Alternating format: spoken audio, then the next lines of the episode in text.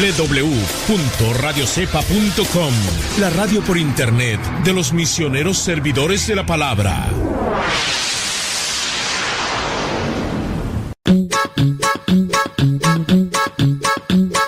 Descarga la aplicación de Radio Cepa en las redes sociales. Radio Cepa, la aplicación, te aseguramos que no te vas a arrepentir. Descárgala en tu tableta o tu teléfono.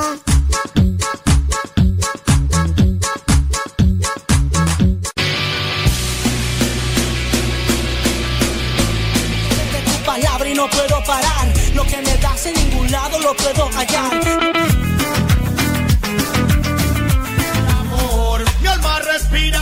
Meditación. Cada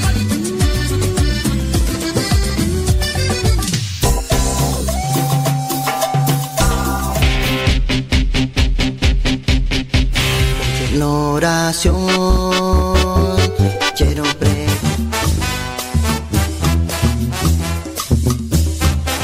Más géneros de música católica aquí en radiocepa.com, la estación por internet de los misioneros servidores de la palabra.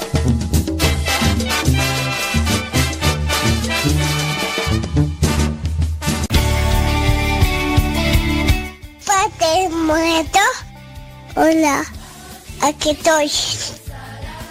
¿Me escuchas? No. Yo sé, te escucha, no. No, yo. Adiós.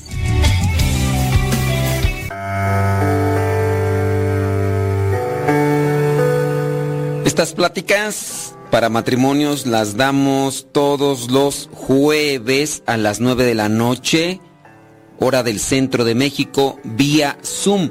Si ustedes se quieren integrar a estas pláticas que damos para matrimonios a través del video y ahí a través de la plataforma Zoom, mándenos un mensaje al WhatsApp de México. El número es 56 27 03 01 46.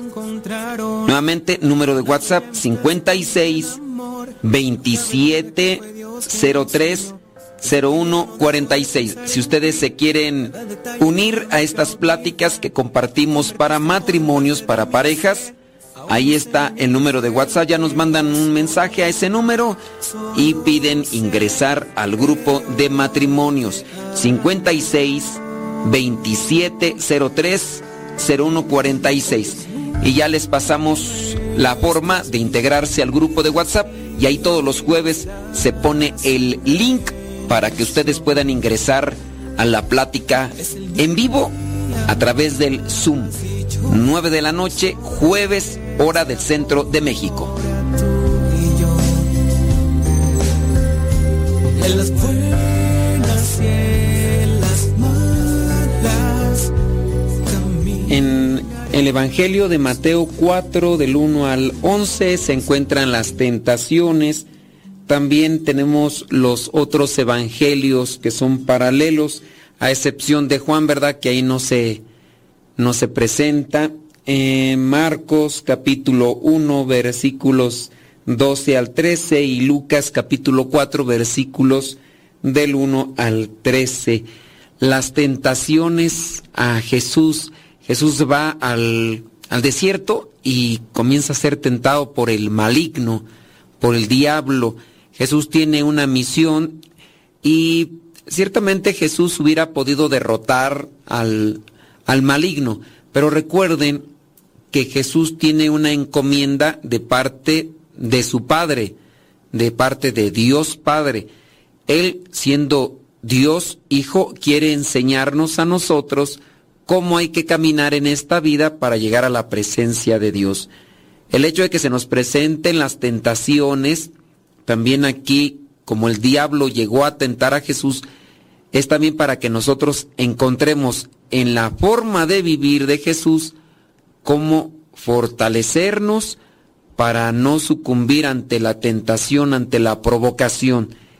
La oración, la mortificación, el silencio, oración, mortificación y silencio fortalecen el alma, fortalecen la voluntad. las tentaciones nos van a estar acompañando a lo largo de nuestra vida. Apenas seamos conscientes de que estamos en este mundo y que podemos encontrar muchas cosas que le dan placer a nuestro cuerpo, desde ahí ya se encontrarán las tentaciones. Las tentaciones las vamos a tener lamentablemente hasta en el último milésima de segundo cuando estemos en este mundo. Si ustedes le están pidiendo a Dios que les quite las tentaciones, eh, pues sí, las tentaciones se les puede quitar y se les van a quitar las tentaciones en cuanto se les quite la vida, así que mejor sepan qué piden para que no les vaya a pasar algo y Señor, quítame las tentaciones y bueno, está bien, vente conmigo. No, Señor, no, pues, si el mismo Jesús eh, tuvo que verse provocado por por el maligno, y que no fue la única ocasión, ¿eh? No fue la única ocasión.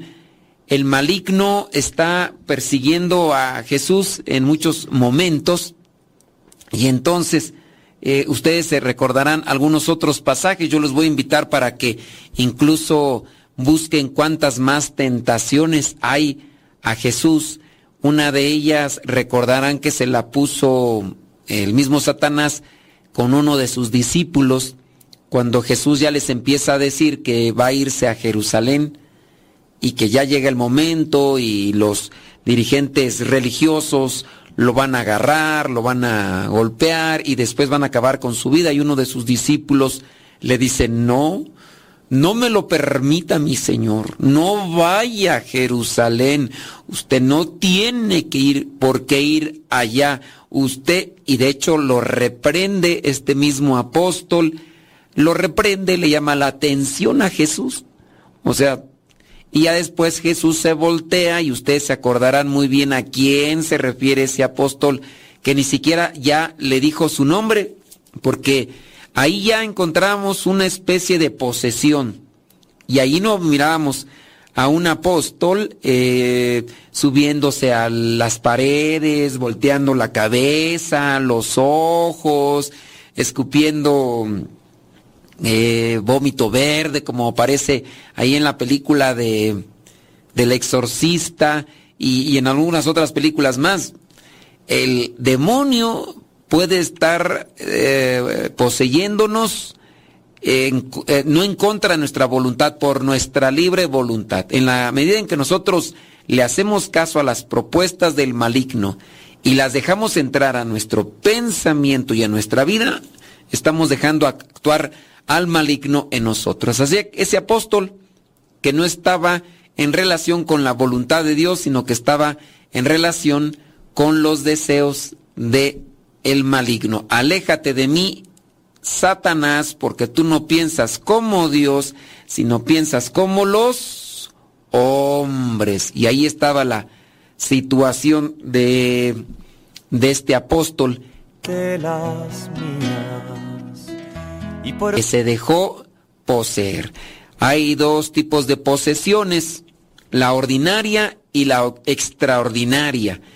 Cuando nosotros le abrimos espacio a Satanás eh, con las propuestas de este mundo, estamos siendo poseídos por el maligno y no hay necesidad. Hay gente que, pues, a veces nos traen a sus familiares que tienen más bien un arranque de ansiedad, un arranque de capricho, un arranque de berrinche, le traen por ahí algún problema de esquizofrenia, y, y nos los traen que porque están poseídos y pues hay veces que es más bien una enfermedad psicológica y a lo mejor ellos están más poseídos que la misma persona, ¿no?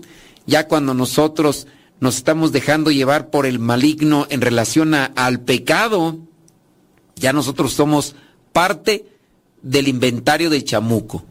Yo cuando ya sí hablo de Dios, pero mi cuerpo lo dedico a llenarme de mi placer, ahí yo ya soy parte, parte del inventario del maligno. Y, y ahí hay una posesión ordinaria. De esas posesiones hay. Ahora tú dirás, ¿necesito entonces un exorcismo para que se me salga el demonio? No, lo que se necesita es que te arrepientas, que te vayas a confesar y que no vuelvas a pecar. Le dijo Jesús a la prostituta, y esto es lo que necesitamos, un una confesión, una buena confesión es mejor que un exorcismo. Lo dijo el padre Gabriel Amort, que hizo más de mil exorcismos. Entonces, tentaciones Jesús tuvo muchísimas, tuvo esa y otras más, cuando le intentaban provocar, sacarlo de sus casillas, hacerlo desistir de cumplir con la voluntad de Dios, y estando todavía en la cruz, recordarán aquellos mm, maleantes que estaban también allí, que le dicen, a ver, bájate tú de la cruz y bájanos a nosotros también. Bájanos, o sea, si tú eres el Hijo de Dios, tú que curaste, tú que hiciste, bájate, bájate de la cruz, demuéstrame que eres el Hijo de Dios, bájate. Y en la medida que tú también te bajes, pues bájanos a nosotros. Pues esa es otra, también otra tentación por parte del maligno. Así que hay que estar muy abusados y seguir los pasos de Jesús para no caer en la tentación. ¿Qué hizo entonces Jesús en el desierto? Oración, mortificación, sacrificio y silencio. El silencio para cultivarnos en la humildad, el silencio para cultivar la meditación. Si yo no medito en lo que estoy haciendo mal, pues ¿cómo me voy a corregir? Una persona que no medita bien en lo que está haciendo mal no se confiesa bien. Ese rato estuve confesando, regularmente me pongo a confesar y hay personas que me vienen a contar sus sentimientos, se sienten mal por esto, eh, hay algo que les abruma, son desahogos, catarsis, pero no está haciendo un examen bien de, de la confesión, dígase aquellas personas que tienen incluso años que no se confiesan y que solamente vienen a contar que se sienten mal, que porque tienen un problema con su hijo, pero eso no es confesión, pues eso es como una catarsis, ¿no? Y pues cómo, cómo corregirse, cómo cambiar, cómo eh, hacer una transformación o una conversión en nuestras vidas. Yo les invito ahí a ustedes para que analicen bien cómo se están confesando los que se pueden confesar. Si los que se pueden confesar no hacen una buena confesión, ¿qué, no será de los que no se pueden confesar? Y le siguen dando rienda suelta, al cabo dicen, al cabo ya estoy sucio, pues, ¿qué me cuesta ensuciarme más? Pues, total. Entonces, vean bien cómo es una buena confesión para purificarse y también para hacer un examen bien de conciencia con relación a los pecados. Regresamos a las tentaciones, las tentaciones de Jesús. Eh, podríamos encontrar la primera tentación, la tentación del pan, ahí en versículo 3. Si de veras eres hijo de Dios, ordena que estas piedras se conviertan en panes, dice ahí en el versículo 3. Jesús está pasando por hambre y entonces pues viene la, la provocación. ¿Era malo si Jesús comía? No, no era malo, pero él tiene un propósito, tiene una intención, y es abstenerse de algo, abstenerse de algo por libre voluntad. Y aquel maligno lo que quiere hacer es retarlo. Ya desde que lo reta y le dice, si de veras, si de veras eres hijo de Dios, si de veras eres hijo de Dios, a ver, como probarlo. Comienza ahí a debilitarse la, la voluntad. A ver si es cierto que eres hombre, haz esto. A ver si es cierto que muy valiente, haz esto. A ver si es cierto que me quieres, dame la prueba de amor. Yo, yo creo que ya ni las pide, ¿no? Digo, la prueba de amor, la prueba de amor. Este... ya uno ya escucha los, este, ya, ya, ni ya ni las piden las pruebas de amor, ya se las ofrecen, pues, aunque, pues ya, ya uno ve, ya digo a lo mejor las más grandes, pues, todavía andaban por ahí pidiendo la prueba de amor, pero ahorita ya, Ya los chamaquillos todavía no, tienen ni peligros en el negocio y, ya andan ahí de promiscuos. Pues, ya, ya, ¿qué, qué pide? No, pero bueno, siempre por ahí habrá una, un cierto tipo de provocación o petición. Si de veras, si de veras, cuidado con el tipo de provocaciones que tiene el maligno y aquí en esa primera instancia pues se presenta a querer provocar al Hijo de Dios. Si de veras ordena que estas piedras se conviertan en pan. Ella viene a hablar Jesús respondiéndole como dice la escritura, no solo de pan vivirá el hombre, sino también de toda palabra que sale de los labios de Dios. Está bien, tengo hambre, pero aquí no tengo, no, no puedo comer no porque no tenga. Esto es lo que me ha pedido el Padre que haga y tengo que cumplirlo. Mi necesidad de hambre es grande, pero debe ser más grande mi necesidad de cumplir con la voluntad de Dios. Ahí se manifiesta el amor que se le tiene a Dios. Que sea más grande mi necesidad de cumplir con la voluntad de Dios que la necesidad del el hambre. Sí, la necesidad del hambre, de vestirse, de las cosas materiales, que eso no me domine.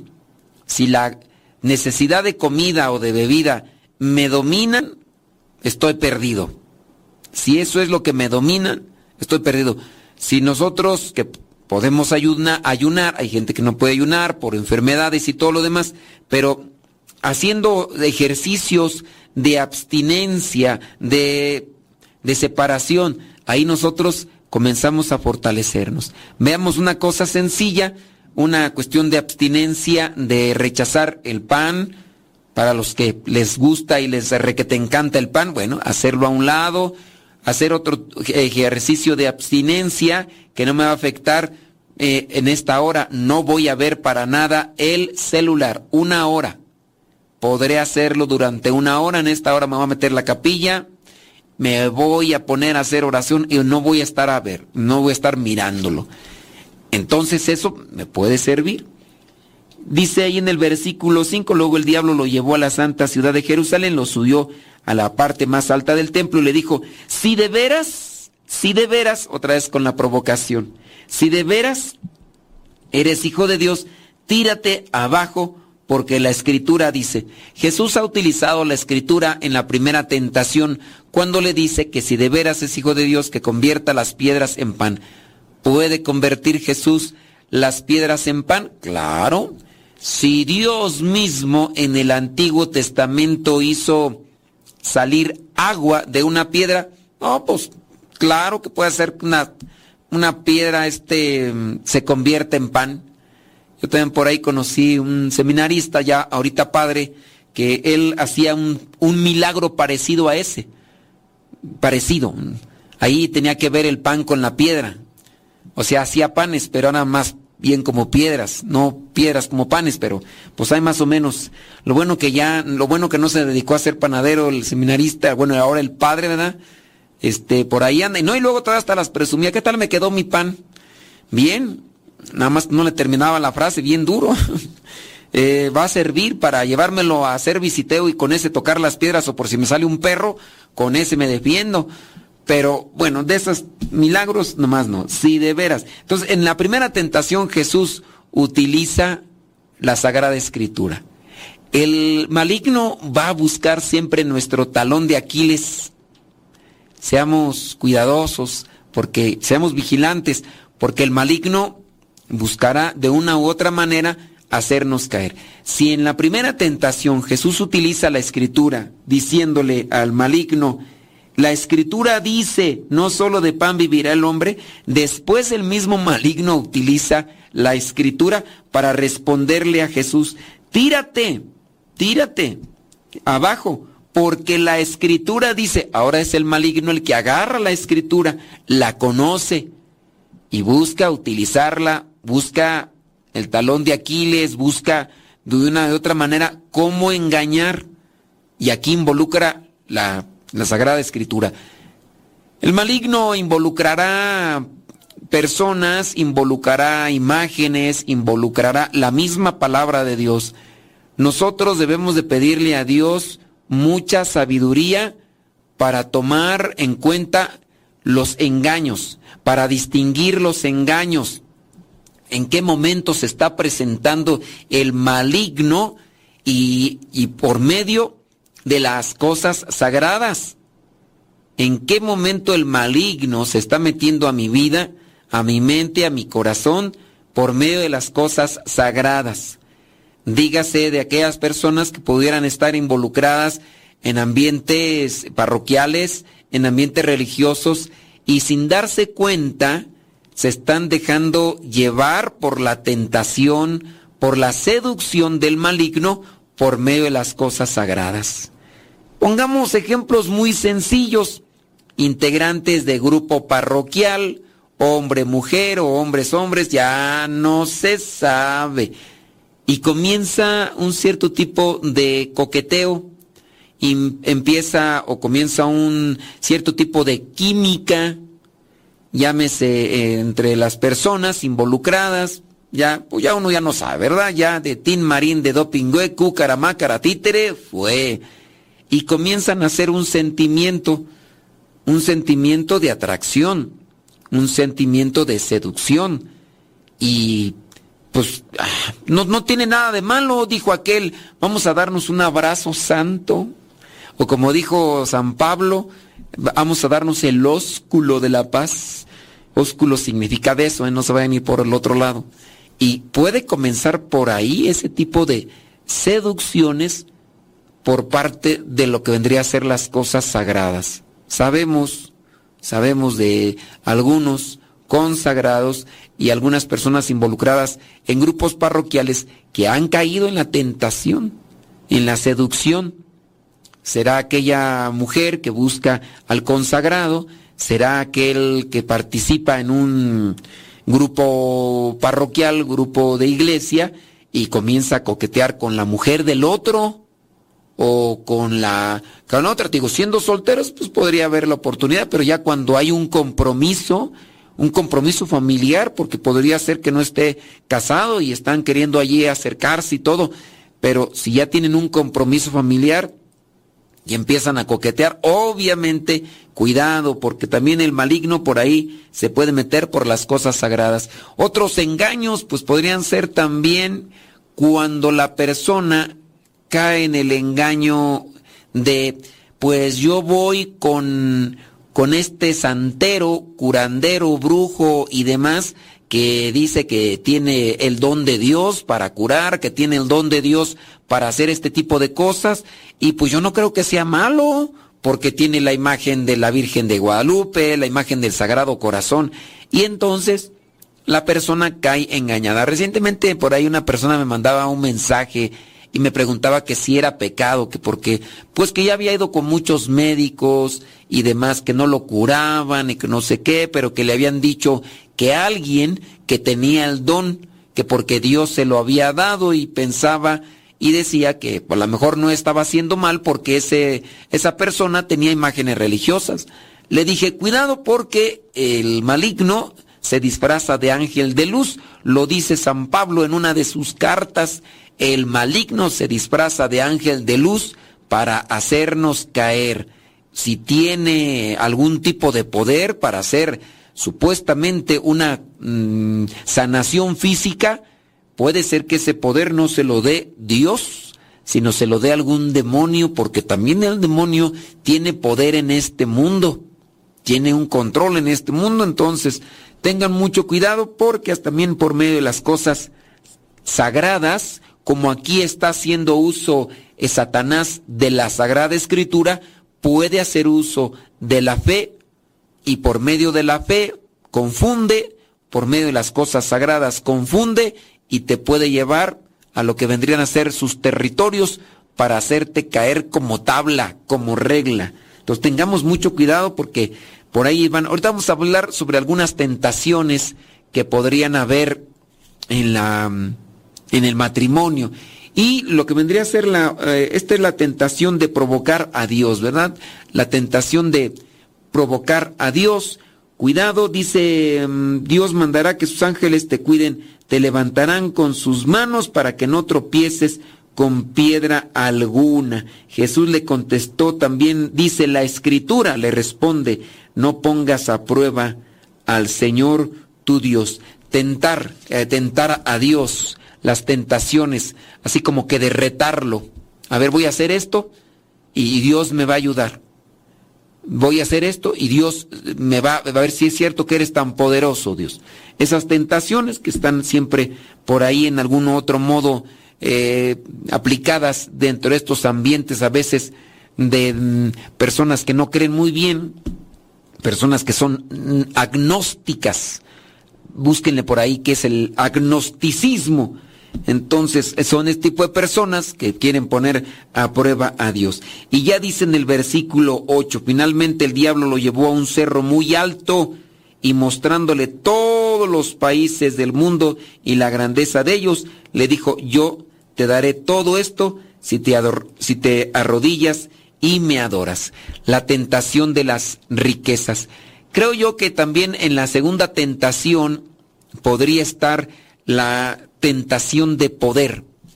¿Por qué digo de poder? Primero, en el eh, buscar convertir las cosas a nuestro capricho. La otra es en el, el poder. A ver, tírate de aquí porque Dios dice en la escritura que mandará a sus ángeles, es decir, querer incluso controlar a Dios, manipular a Dios. Y la tercera tentación vendría a ser esto de las riquezas, el dejarme llevar por lo material, abandonando a Dios, de dejando a un lado a Dios por lo material, que son, pienso yo, las tentaciones quizá más frecuentes en nuestras vidas. El diablo lo llevó a un cerro muy alto y mostrándole todos los países del mundo y las grandezas de ellos, le dijo, yo te daré todo esto, porque acuérdense que el maligno es el príncipe de este mundo, yo te daré todo esto si te arrodillas y me adoras. Las cosas materiales, te voy a dar todo esto. Y pues tentaciones de una y otra forma, pues están ahí, hablando de las riquezas con relación a, a lo material, ¿no? trabajar, ¿para qué ir a, ir a la iglesia? Mejor voy a trabajar en domingo, eh, con la caridad, no, no voy a dar esto porque si no, pues con eso mejor me compro esto, mejor me compro aquello, mejor me compro lo otro. Tentaciones de lo material. Vete, Satanás, le dice Jesús, porque la escritura dice, adora al Señor tu Dios y sírvele solo a Él.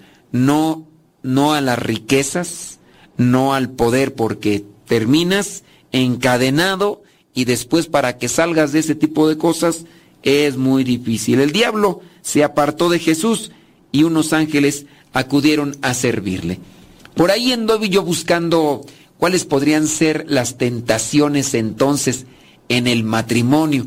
El matrimonio es una relación comprometida y duradera que puede enfrentar diversas tentaciones y desafíos a lo largo del tiempo. Algunas de las tentaciones más comunes en el matrimonio incluyen la infidelidad, la tentación de tener relaciones sexuales o emocionales ya cuando ya no funciona el negocio, tener relaciones emocionales con alguien fuera del matrimonio. Esas tentaciones pueden ser muy fuertes y más si en tu matrimonio pues ya hay carencia de afecto, carencia de amor, carencia de detalles. De ahí lo que vendrían a ser esas relaciones emocionales. Pues quizá no hay una relación genital, pero sí hay una relación emocional. ¿Por qué? Porque acá está el complemento, acá está la satisfacción, especialmente cuando hay problemas o insatisfacción en la relación matrimonial. La infidelidad puede causar un gran dolor y daño en el matrimonio y puede ser difícil de superar y dicen que nunca falta un roto para un descosido, ¿verdad? Porque pues tú andas mal y aquella también anda mal y aquella llora y tú te desahogas y como dijo aquel de la canción, tú mi complemento, mi único sustento y, y órale. Y ahí ya se hace el asunto, ¿verdad? Entonces hay que tener cuidado porque la infidelidad puede asomarse ahí como una, una tentación, ya sea aquel ex o aquella ex que quedó en el pasado, que por ahí le encontraste su Facebook o que te la encontraste después de mucho tiempo, que te encontraste un familiar y ya le pediste, oye, ¿qué onda? ¿Qué milagro? Y, y aquella, no, no tiene su número WhatsApp y ya, y empiezas por ahí, tentación, cuidado. Otra tentación, la falta de comunicación. La tentación de no hablar abierta y honestamente con tu pareja puede llevar a malentendidos, resentimientos y problemas en la relación. La comunicación efectiva es esencial para una relación matrimonial saludable y satisfactoria. No le hablo, tengo la tentación de no hablarle, tengo la tentación de no decirle, tengo la tentación de ya mejor irme ahí y para lo... Entonces, Ahí la falta de comunicación. La falta de compromiso, otra tentación. La tentación de no comprometerse completamente con la relación matrimonial y dejar de trabajar en ella. ¿Para qué? ¿Para qué, para qué soy detallista? Pues sí, cada uno ni me agradece, ni me lo toma en cuenta, y de un lado para otro. Quizá él llevándole flores o quizá llevándole cosas, le dice que no sea cursi, que no sé qué, o a lo mejor ella esmerándose en hacerle la comidita así que le gusta, eh, cocinársela bien. ¿Para qué? Si ni me agradece. ¿Para qué? Si ni me lo toma en cuenta. ¿Para qué me arreglo si ni se fija en mí? ¿Para qué hago esto si el otro día que le traje flores o que le traje ahí, me empezó a decir, de seguro hiciste algo malo porque nunca me traes cosas y ese día me las trajiste, de seguro te... ¿Con quién te metiste infeliz? De seguro quieres arreglar las cosas. ¿A poco? Falta de compromiso que se pudiera dar ahí. La tentación, ya no, ya no querer esforzarse, ya para qué. Ya con, con tal de que me dé de comer, me planche y que cuide a los hijos, ya con eso me falta. Otra tentación, la adicción. La tentación de desarrollar una adicción como podría ser el alcohol, pues, el refugio, las drogas o a lo mejor el juego. He sabido de matrimonios, especialmente esposos, que se la pasaban jugando. Ahí, pues ustedes decir, no tiene nada de malo. Sí, en el hecho de que se la pasaban ahí jugando toda la noche, al otro día se levantaban tarde porque se dormían en la madrugada, no querían ir a misa, no querían convivir con la familia, se levantaban y tenían hijos, tenían hijas y ya no les atendían y pues ya traban con sueño y apenas se levantaban y ya querían ponerse a jugar porque entra un cierto tipo de adicción, ¿no? Entonces puede ser ese tipo de juego, puede ser el de apuestas o incluso también la adicción al trabajo, están los famosos workahólicos. Los workahólicos eh, puede dañar la relación matrimonial y afectar negativamente la vida de ambos cónyuges de la pareja, la adicción. ¿Qué tipo de adicción habrá? Adicción al celular. Ahí está la adicción al celular. Sí, se la pasa ahí mirando al celular, llega, se pone a ver videoseries, llega y se pone ahí en un rincón y se la pasa, mire, mire su celular, a mí ni me pone atención, nada más dice que está cansado, me dice que me apure, después le sirvo de comer y ni me pela, no toma en cuenta a sus hijos. Y son cosas que tú podrías pensar que no hay problema, pero pues ahí está la adicción. La adicción a las videoseries, se la pasa viendo videoseries, ya no platicamos, ya no salimos. Eh, pues por ahí la tentación de querer estar con sus papás, la, la tentación de querer estar con sus amigos, la tentación de quererle estar ahí cada rato marcando a otras personas, aunque sea su mamá, pero pues ya está casado pues no creo que a sus papás, ¿verdad? Pero sí más a las mamás es a las que más se les, eh, se les marca o se les habla. Y, y ahí están esas tentaciones que podría ser no negativas, pero que a su vez vienen a debilitarte. La falta de tiempo juntos, la tentación de no pasar suficientemente tiempo juntos debido a pues el trabajo, a los hijos u otras responsabilidades puede llevar a la desconexión y la insatisfacción en la relación matrimonial. Es importante hacer tiempo para la intimidad y no es cuchi cuchi, porque también ahí puede entrar entonces la adicción a la dopamina, que es la que se segrega en el cerebro cuando tienen cuchi cuchi. Y entonces comienza la adicción solamente al placer egoísta al cuchi cuchi y más el hombre que la mujer, pero también hay algunas mujeres pues que podrían desarrollar eso, a menos de que ya estén en la, en la etapa de la menopausia y que ya pues nomás no, no quieren que ni las toquen porque se ponen este, agresivas, ¿verdad? Pero ahí esa cuestión y, y ya, serían esas como las tentaciones del matrimonio. Retomando nuevamente el pasaje bíblico, Jesús nos enseña con estos 40 días que dice la Biblia que estuvo en el desierto, nos enseña cómo fortalecernos en la voluntad, mediante el sacrificio, mediante la, una negación. A ver, ¿a qué me estoy negando? Eh, hay un cierto tipo de abstinencia a algo. Consentirnos, permitirnos en la vida pecado, hace que nosotros nos desboquemos en la búsqueda de placer y después ya no hay control, no hay dominio, no hay autodominio.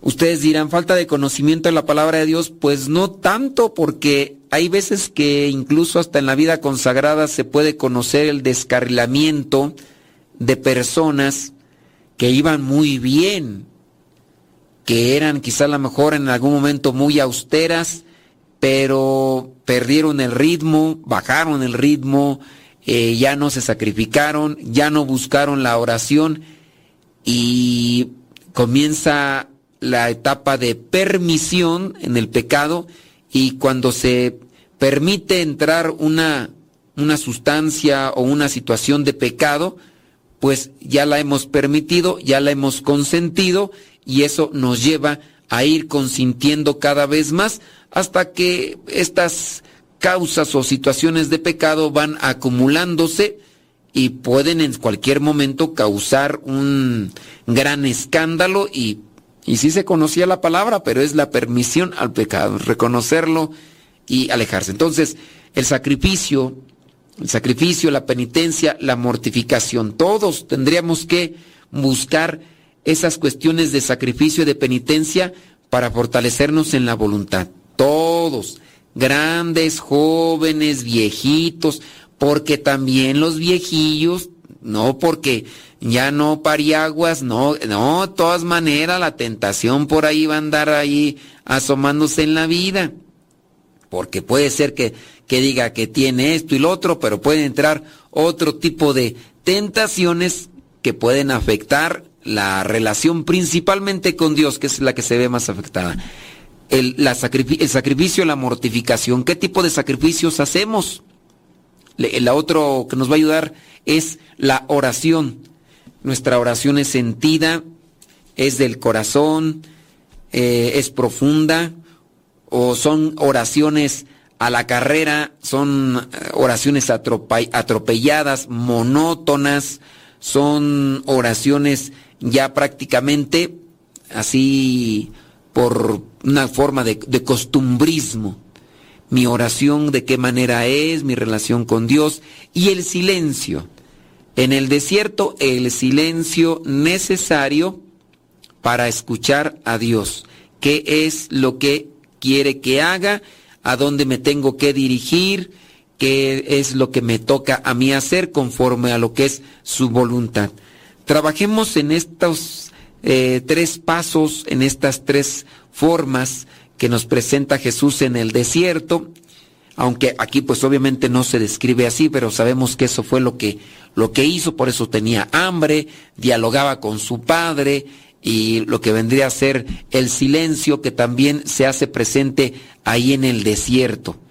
En el desierto y no en el bosque, fue en el desierto, podría haber sido al huerto de los olivos, pero no, prefirió irse al eh, desierto porque además del silencio está la austeridad. y eso de la austeridad nos ayuda para la mortificación. Voy a negarme esto, voy a abstenerme de esto, para que no me dominen, para que no me controlen. Veamos pues cuánto estamos avanzando en eso, porque avanzamos más en años y también si nosotros avanzamos más en años y no hacemos eh, una fórmula o no trabajamos más en fortalecernos mediante esto, nos van a dominar más nuestras, nuestros pecados, nuestras debilidades, van a agarrar fuerza y nos pueden llevar al arrastre de nuestras, nuestros pecados. Entonces, pónganle atención en eso y pues yo pienso que sería lo último ya para dejar lo que son las tentaciones de los matrimonios. Ahora pues damos paso a las preguntas si es que tienen. Estas pláticas para matrimonios las damos todos los jueves a las 9 de la noche, hora del centro de México, vía Zoom. Si ustedes se quieren integrar a estas pláticas que damos para matrimonios a través del video y ahí a través de la plataforma Zoom, mándenos un mensaje al WhatsApp de México. El número es 56 27 03 01 46. Nuevamente, número de WhatsApp 56 27 03 0146. Si ustedes se quieren unir a estas pláticas que compartimos para matrimonios, para parejas, ahí está el número de WhatsApp. Ya nos mandan un mensaje a ese número y piden ingresar al grupo de matrimonios 56 27 03 0146. Y ya les pasamos la forma de integrarse al grupo de WhatsApp y ahí todos los jueves se pone el link para que ustedes puedan ingresar a la plática en vivo a través del Zoom. 9 de la noche, jueves, hora del centro de México.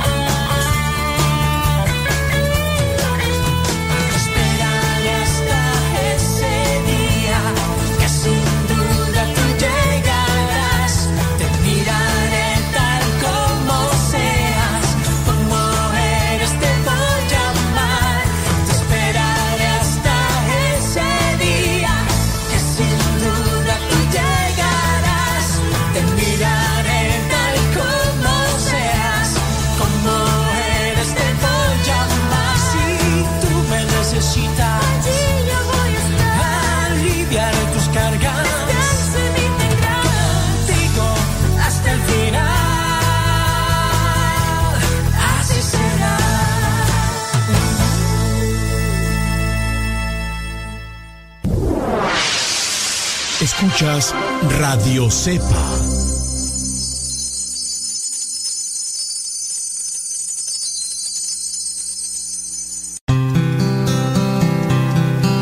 El tiempo que pierdes hoy es tiempo perdido para siempre.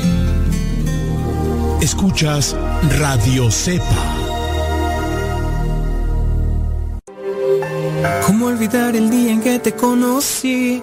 Nuestras almas se encontraron. Una bella amistad se convirtió en amor. No cabe duda que fue Dios quien nos unió. Desde aquel día no dejo de pensar en ti. Cada detalle tuyo me cautiva. Te convertiste ahora en parte de mí. El podcast En pareja con Dios presenta ¿Cuál es el resultado de los matrimonios que están más conectados con Dios? Hoy Dios une nuestras vidas y nos da su bendición. Las parejas y los matrimonios más religiosos son los que están más satisfechos con su vida de pareja, según declaran hombres y mujeres encuestados en un nuevo estudio realizado en 11 países. Entre los países encuestados se incluyen cinco países hispanoamericanos. Han colaborado la universidad en Perú, en Bogotá, Colombia, en Chile, en México. Se encuestaron unas 16 mil personas. 3.700 vivían en México, Argentina, Chile, Colombia y Perú. Los otros encuestados estaban en Estados Unidos, Canadá, Irlanda, Francia, Australia y Reino Unido. Los encuestados debían tener entre 18 y 50 años. El objetivo principal era medir la relación entre religiosidad y satisfacción matrimonial. Se estudiaron solo los matrimonios o parejas estables. Para medir la satisfacción en la pareja, se ofrecía puntuar en cuatro frases. Estoy satisfecho en mi relación en general con mi pareja. 2. Me siento cercano e implicado en nuestra relación. 3. Mi relación con mi pareja es más importante para mí que casi cualquier cosa en la vida. 4. En los últimos 12 meses he tenido dudas serias sobre si mi relación durará. Los matrimonios o parejas se clasificaron en tres niveles en cuanto a su religiosidad. Las parejas seculares. El entrevistado declaraba que nunca o prácticamente nunca iba a servicios religiosos y que su pareja era igual o incluso menos religiosa. Fueron un 19% de los encuestados. Están las parejas mixtas o poco religiosas. El encuestado va a servicios religiosos una vez al mes o menos. En unos pocos casos, 13% de esta categoría se trata de encuestados que sí van regularmente, pero su pareja no. En total, un 60% de los entrevistados pertenecía a parejas mixtas o poco religiosas. Están también las parejas altamente religiosas. El entrevistado declaraba ir al menos dos o tres veces al mes a servicios religiosos y que su pareja es igual de religiosa o más. Un hallazgo prácticamente en todos los países es que en las parejas altamente religiosas, tanto varones como mujeres declaraban unos niveles de calidad y satisfacción en su relación bastante más altas que en las otras parejas. Y es ahí donde se debe de poner más atención. Otro hallazgo que confirma muchos otros estudios previos sobre la materia es que las parejas más religiosas tienen más hijos. Estos hallazgos tienen en cuenta otras causas socioeconómicas, rupturas previas, nivel económico y educativo. Incluso teniendo todo esto en cuenta, las parejas religiosas destacan por tener más hijos y más satisfacción dentro de su relación familiar. En los países hispanos estudiados, no se pudieron establecer comparaciones significativas en algunos casos. Por ejemplo, en Argentina no aparecieron suficientes parejas muy religiosas y en Colombia no aparecieron suficientes parejas seculares. Pero los hallazgos, país por país y combinados, confirmaban los mismos hechos. Así, de forma general, de los cinco países hispanos, las parejas que acuden regularmente a servicios religiosos registraron un 0,36 hijos más que las otras parejas. Es decir, que los más religiosos tienen más hijos. El estudio encontró además que los varones peruanos y mexicanos en parejas religiosas declaran más tener relaciones de calidad en su pareja. En Colombia, las parejas poco religiosas declaraban menos tener relaciones de buena calidad. Las mujeres chilenas más religiosas son las que declaraban mejores relaciones de pareja. Otros datos comparativos en cada país son difíciles de hacer debido al limitado tamaño de la muestra en cada uno, pero la visión en general queda clara. Tanto en los países hispanos como en los otros estudiados, las parejas más religiosas se consideraban tales las que van dos o más veces al servicio religioso, son las más satisfechas y también las más fértiles. Con esto podemos concluir, las parejas religiosas, hablando de esa actividad o servicio o acercamiento a Dios, tienen una vida de mejor calidad, hablando de una forma integral dentro de su relación, que los que casi no van. Esto puede orientar y puede también cuestionar sobre la forma de vida religiosa que están llevando. Si se está viviendo de forma transparente y pura la vida de fe, la relación con el otro, llámese esposo o esposa, u otras personas, será más estable, porque dentro de su relación buena con Dios, también se tendrá una buena relación con los demás. Es necesario un conocimiento de la Sagrada Escritura, un conocimiento de la doctrina, qué es lo que está permitido y qué es lo que no está permitido. Y muy aparte del conocimiento que se debe de tener, es la vivencia de estos preceptos, porque no basta el conocimiento, sino la asimilación del concepto y la vivencia.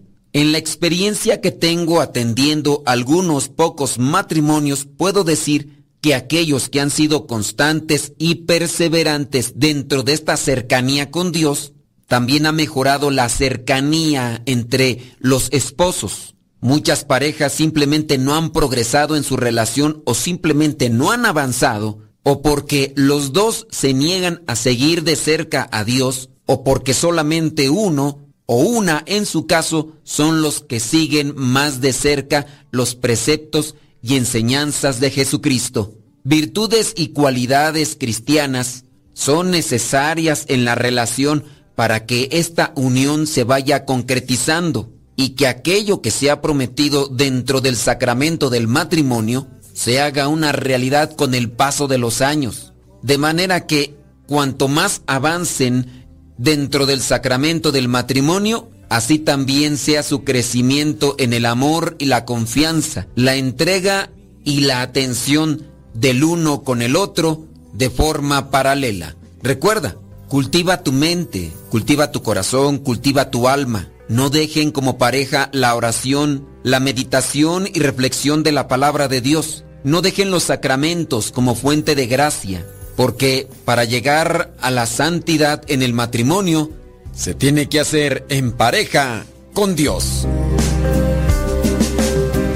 Cada uno con su propia historia, con sus defectos y virtudes, distintos sueños pero mismo ideal, inmensamente amarnos por la eternidad. Desde aquel día no dejo de pensar en ti, cada detalle tuyo me cautiva, te convertiste ahora en parte de mi ser, aún no sé muy bien qué fue lo que pasó, solo sé que yo te amo.